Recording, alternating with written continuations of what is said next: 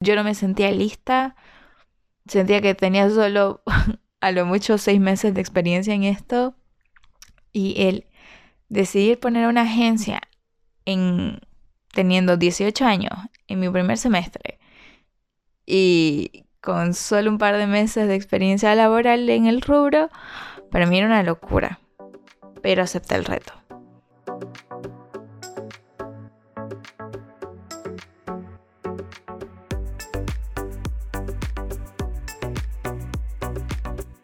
Hola, hola a todos, ¿cómo están? Les saluda aquí su amiga Dami Branding. Bienvenidos a otro episodio más del podcast Mujer SEO, el podcast para todas las mujeres SEO que quieren tomar el control de sus vidas.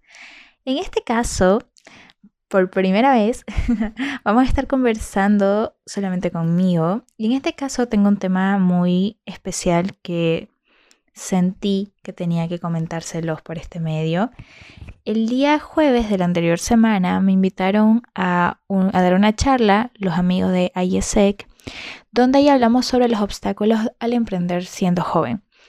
Y bueno, la charla duraba 25 minutos, así que me quedó como que corto el, el tiempo, pero me parece que es un tema muy importante, en especial el enfoque de este podcast que tiene para mujeres que tienen su propio negocio o están queriendo iniciar con su negocio.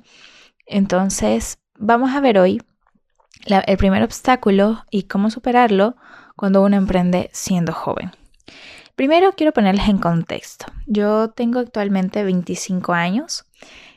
Emprendí cuando tenía 18.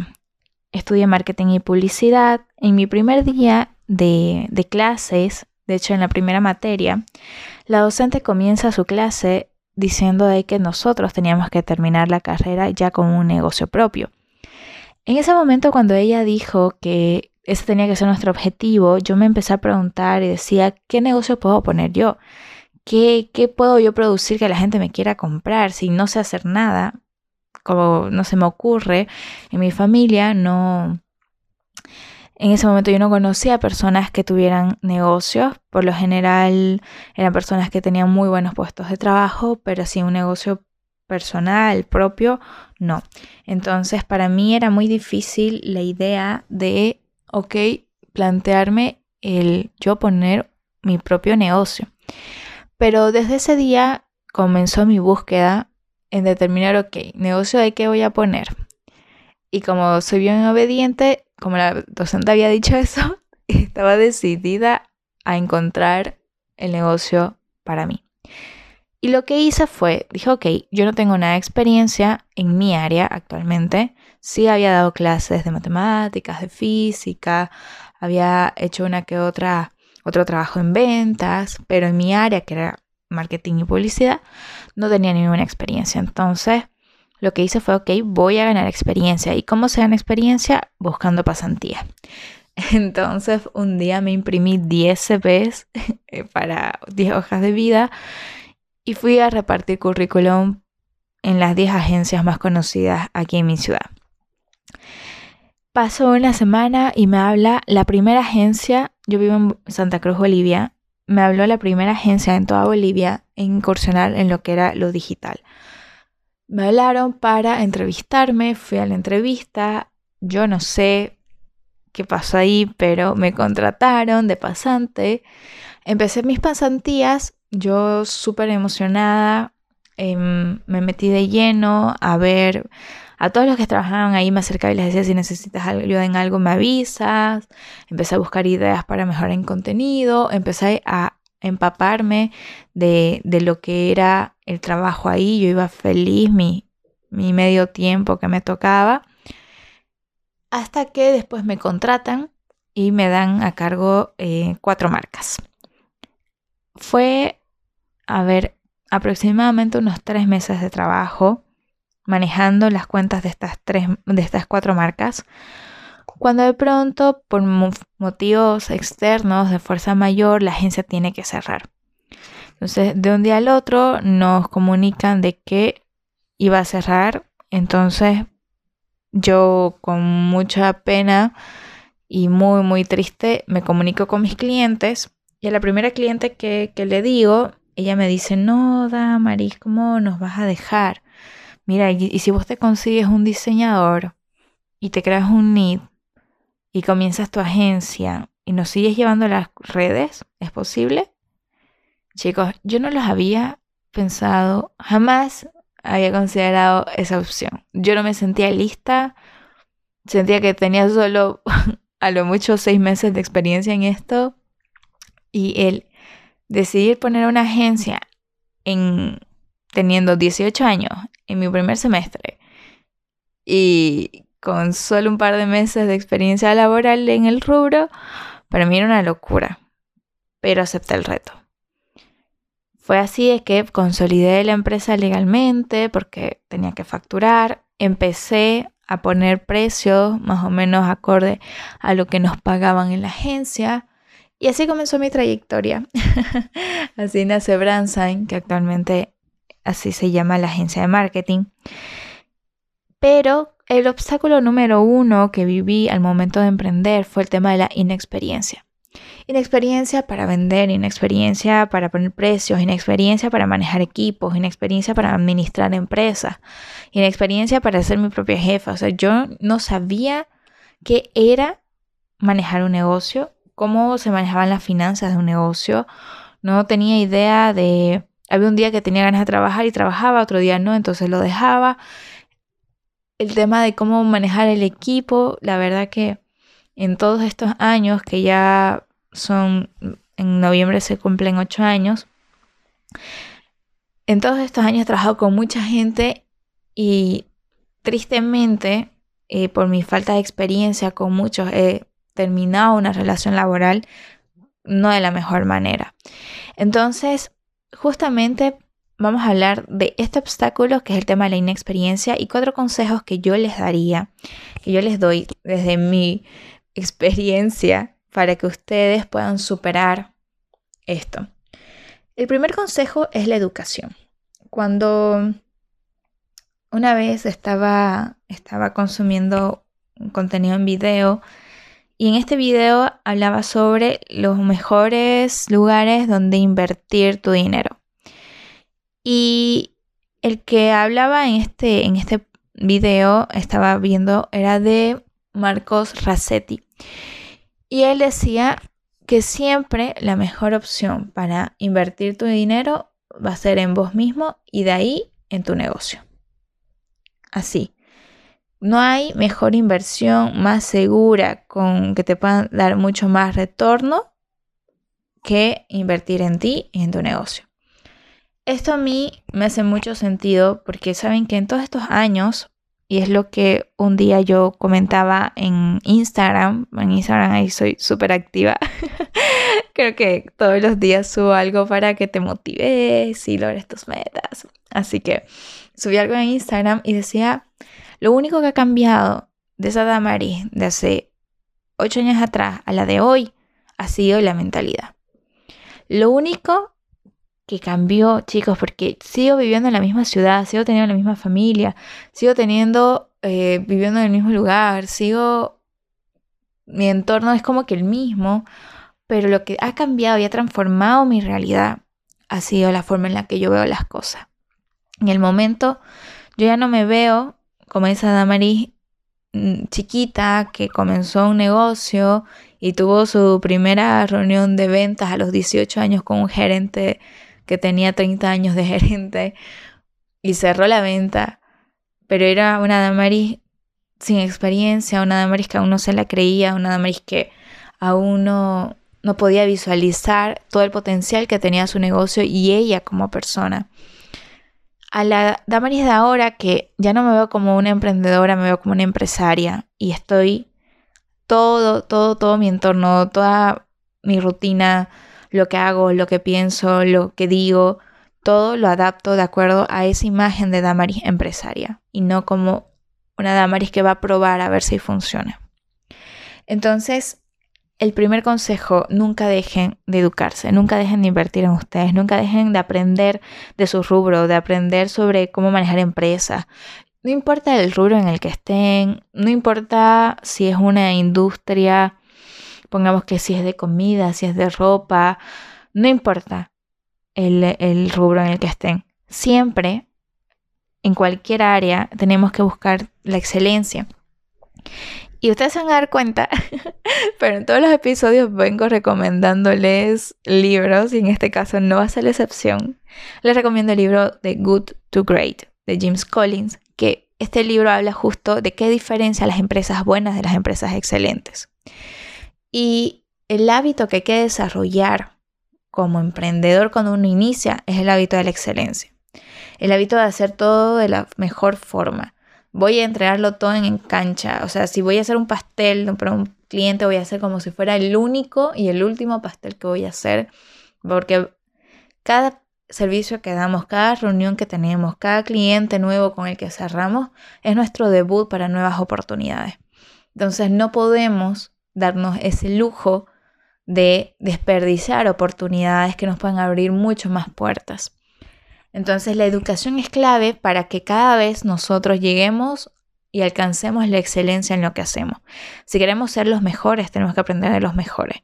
Aprender de los mejores cuesta, sí, es una inversión aparte, sí, pero así como decía Marcos, es una de las inversiones más seguras que podemos hacer. Porque el Bitcoin puede caer, los bienes raíces pueden bajar, todo puede ocurrir, excepto lo que vos tienes en la cabeza, nadie te lo quita aquel conocimiento, aquella experiencia, nadie te lo quita. Y si el negocio cierra, puedes crear otro desde cero, pero esta vez desde la experiencia. Y eso nadie te lo quita, la experiencia y el conocimiento. Entonces, ese es mi primer consejo para ustedes. Todos los días tengan ese hábito, empiecen a seguir personas que sean referentes en su nicho, Em, comiencen a, suscribirse en newsletters del nicho, ¿sí? de las novedades, las tendencias, aprendan cosas nuevas, entren constantemente a cursos, hagan mentoría, agárrense un mentor que les pueda ir indicando, educando, enseñando y guiando el paso a paso para lograr los objetivos que ustedes tienen. Muy bien, ese es como primer consejo. El segundo consejo, que bueno, viene muy mucho de la mano, es el enfócate en la transformación que va a tener tu cliente al momento de comprarte lo que haces. Esto aplica realmente para todos los nichos, para todos los mercados. En mi caso, yo vendo servicios de eh, marketing digital y bueno, también el tema de marketing, veo el tema de imprenta actualmente. Pero pongas que mi especialidad es en marketing digital. En ese caso, yo no me tengo que enfocar en, ok, a mi cliente yo le voy a vender un paquete de redes sociales. No. Aquí yo me enfoco en la transformación que va a sufrir la, empresa de mi cliente a través de la estrategia de marketing. Ese crecimiento, esos nuevos clientes, esa expansión que buscan. Eso es lo que yo les ofrezco. No les ofrezco solo postearles, porque el hacer artes y solo postear lo pueden hacer mucho, pero una estrategia de crecimiento a través de el contenido digital es muy diferente. Entonces, si ustedes me pidieran un consejo, yo aún recuerdo mi primera reunión de ventas, como les contaba, llegué ofreciendo un paquete con un precio, pero me dijeron que ese mismo paquete se lo vendían en otro sitio mucho más barato. Entonces, si yo quería trabajar con ellos, tenía que aceptar ese precio. Era mi primera reunión de ventas. Era la primera vez que tenía un contacto así. Y me planteaban de esa forma la negociación. Hoy en día yo sé que eso no es lo mismo a lo que yo ofrezco y me encargo de que el cliente entienda el valor agregado del servicio. Pero en ese momento no supe qué decir y acepté. Y eso pasa porque si nos enfocamos en solo el producto, todos pueden vender ese producto, pero nadie va a dar ese producto como tú lo das. Nadie ese valor agregado que tú das es esa personalización, es esa transformación, ese contacto contigo que tiene el cliente. Si eres una tienda de ropa, esa personalización en la atención, esa asesoría del estilo. Se dan cuenta, es como esos plus que puede que en otras tiendas encuentren una cartera o un vestido similar, pero en tu tienda no van a ser atendidos de la forma en como tú los atiendes, no van a ser asesorados de la forma en que los asesora.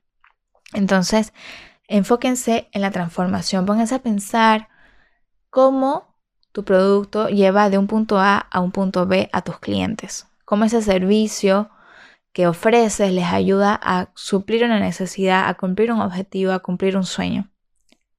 Cuando ustedes definan cuál va a ser esa transformación que tiene su cliente, nunca más van a volver a sentirse menos al momento de una venta, van a comenzar a valorar su trabajo y eso de, de forma directamente proporcional va a influir en la percepción que tienen los clientes potenciales sobre su negocio.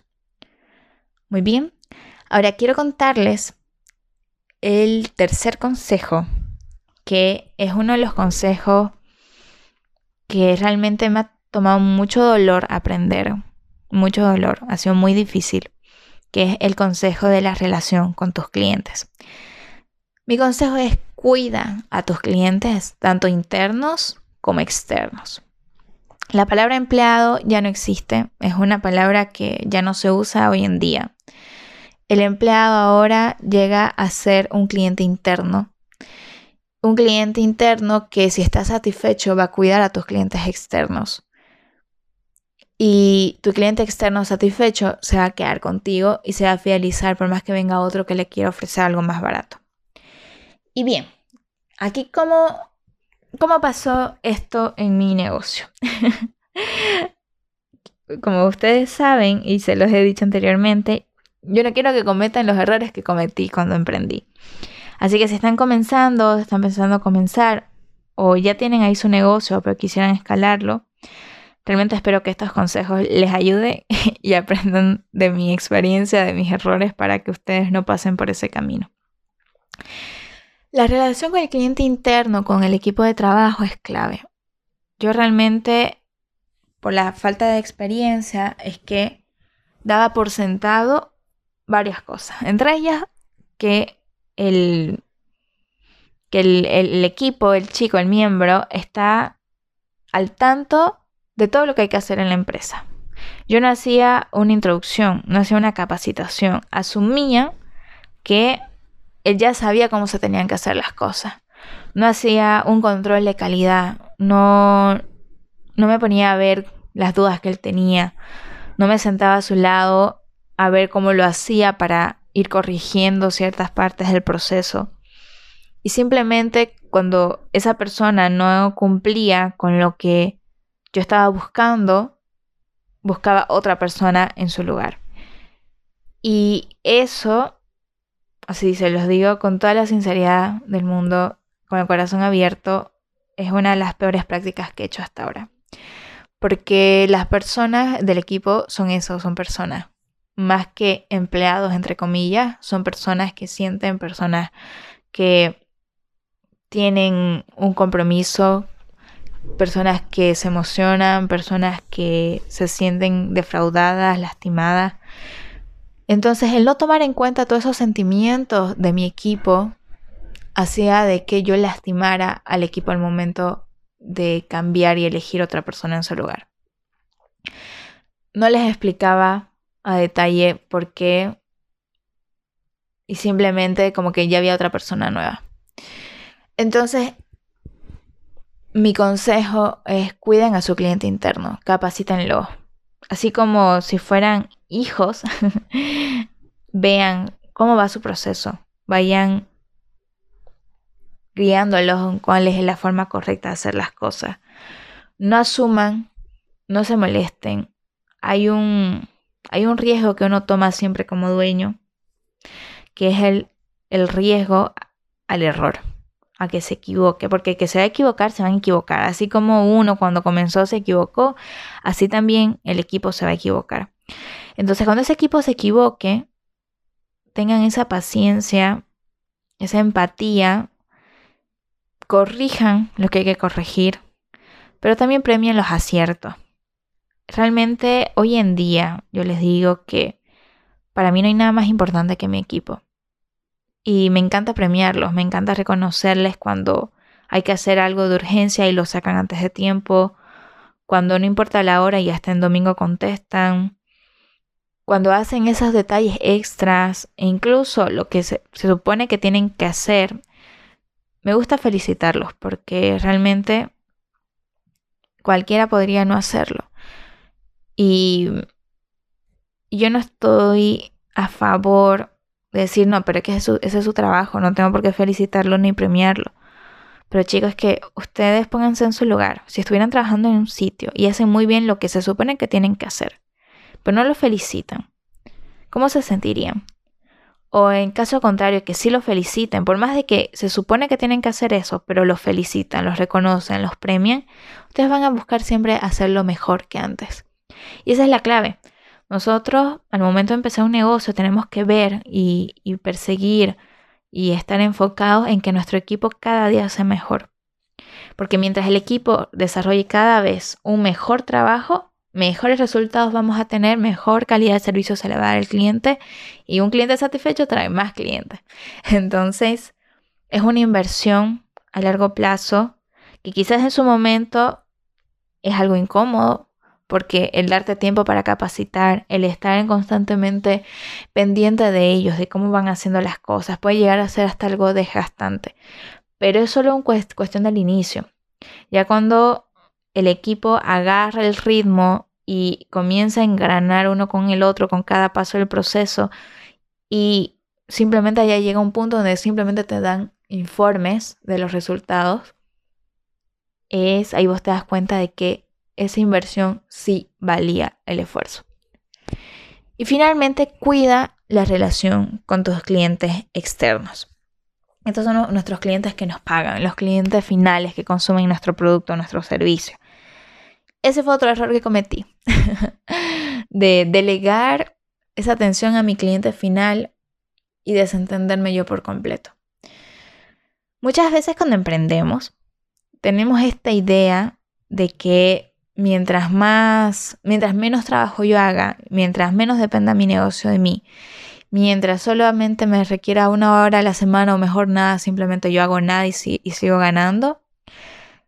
Ah, ¿qué les puedo decir? Quizás ese modelo de negocio sea para alguien que tiene 100 empresas y no puede atender todas a la vez, y ya tiene un grupo empresarial que se encarga de administrar todas sus empresas. Pero en nuestro caso, que estamos comenzando, emprendedores nuevos, que tenemos uno o dos negocios máximo. No podemos darnos ese lujo de descuidar así la empresa. Y tu cliente final es tu mayor activo.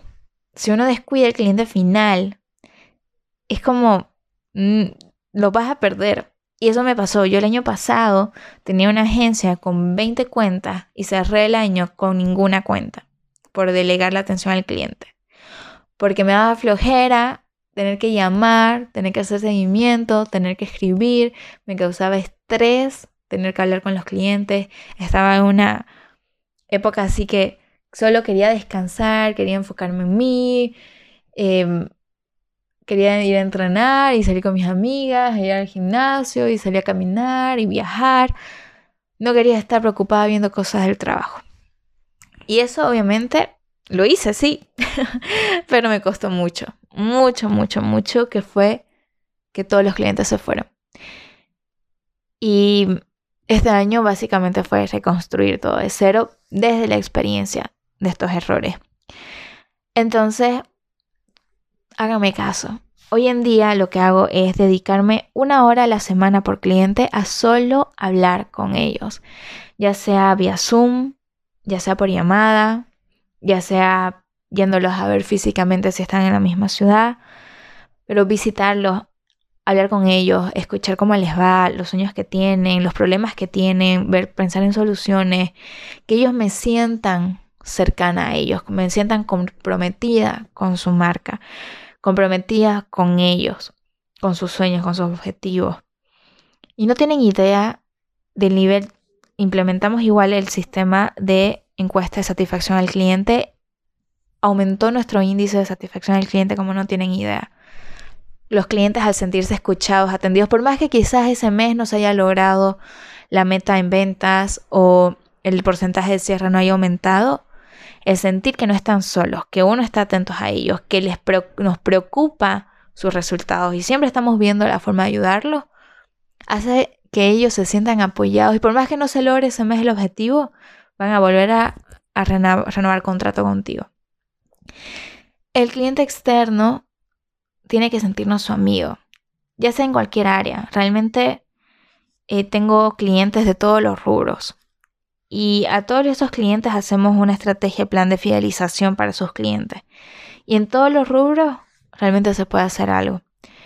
Entonces, chicos, desde todos estos años de experiencia, todos estos años de recorrido, yo les digo que cuiden a sus clientes, tanto internos como externos. Realmente es lo mejor que la inversión en tiempo que ustedes pueden hacer. Y bien, con eso terminamos esta, este episodio número 4 de los obstáculos para emprender. Espero que les haya gustado. La próxima sesión vamos a ver nuestro siguiente obstáculo, que es el tema financiero. Aquí vamos a hablar sobre cómo manejar las finanzas de la empresa. Y bueno, eso realmente me encanta hablar con ustedes, me encanta el poder compartir lo que he aprendido y espero de todo corazón que les haya servido, que les sea muy útil, que sus negocios puedan crecer, puedan disparar y si van a emprender, que comiencen desde la mejor manera. Y bien, ya saben, estamos en nuestras redes sociales como Mujer SEO. A mí me encuentran como Dami Branding. Y si les gustó este episodio, ahí se pueden calificar el podcast, ponernos cinco estrellitas, compartirnos en los estados. Realmente estoy muy, muy, muy contenta de que estén por aquí. Muchas gracias por tomarse el tiempo. Y bueno, la próxima sesión ya vamos a tener una invitada de honor que lo vamos a estar mostrando en las redes sociales, en las historias, para que ustedes puedan poner las preguntas que quieran hacerles. Así que ahí ya van, ya se van a enterar de lo que se viene. Muy bien, me encanta estar aquí con ustedes. Les deseo una excelente semana, un excelente día, que sus sueños se cumplan, que sus metas las logren y que sus negocios crezcan. Y los quiere mucho, Dami Brandy. Hasta el próximo capítulo. Chao, chao.